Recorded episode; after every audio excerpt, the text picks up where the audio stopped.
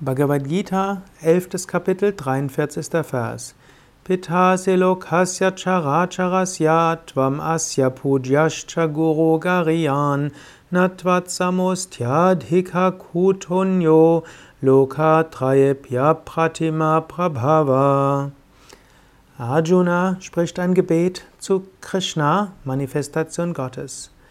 Du bist der Vater dieser Welt, des Bewegten und des Unbewegten. Verehrung gebührt dir in dieser Welt, dir, dem größten Guru, denn es gibt hier nichts, was dir gleich käme. Wie könnte es daher in den drei Welten etwas geben, das dich überträfe, o Wesen unvergleichlicher Kraft? Es ist wichtig, dass wir Gott zum wichtigsten Aspekt unseres Lebens machen.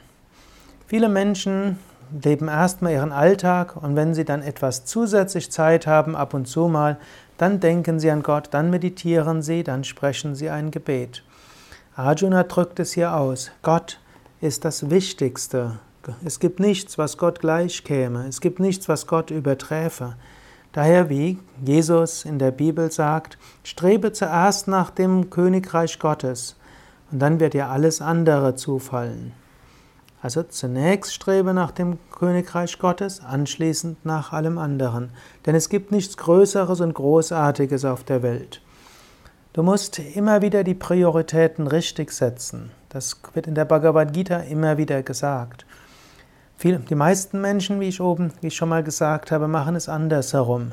Zuerst kommt der Alltag, dann folgt das Hobby, dann folgt die Freizeit. Und wenn dann noch Zeit ist, gut, dann vielleicht ab und zu mal an Gott denken. Nein, so solltest du es nicht machen. Das Wichtigste und Größte ist Gott.